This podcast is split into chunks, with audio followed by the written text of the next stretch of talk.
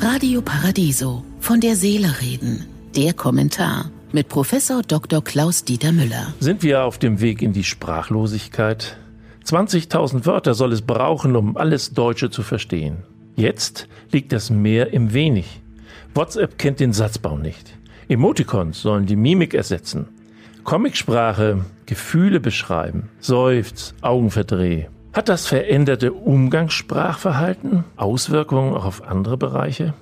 Mir sind von sehr begabten jungen Wissenschaftlerinnen und Wissenschaftlern in den letzten Jahren Dissertationen vorgelegt worden, also Arbeiten zur Erlangung des Doktorgrades, deren Sprache so rudimentär war, dass sie mehrfach überarbeitet werden mussten. Um sich im täglichen Allerlei zurechtzufinden und nur Verabredungen zu treffen, mögen Zurufe ohne Satzbau und Sprachvielfalt genügen.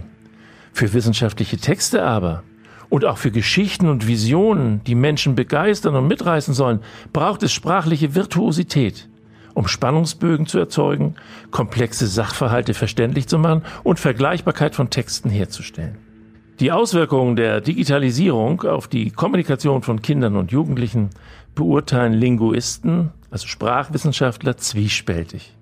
Sicher werden auch die Fachleute durch die Beispiele geprägt, die sie selbst am häufigsten erfahren.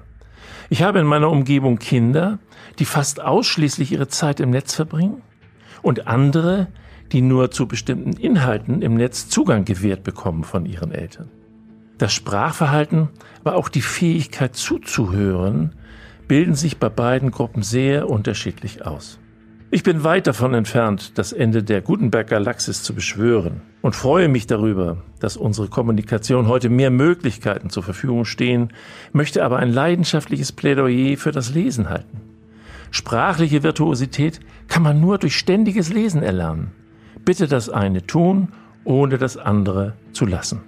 Ich wünsche Ihnen einen glücklichen Tag aber bleiben Sie achtsam. Von der Seele reden mit Politik- und Medienwissenschaftler Klaus-Dieter Müller, Vorstand der Stiftung Christliche Werte leben. Alle Texte zum Nachhören und Nachlesen auf www.paradiso.de.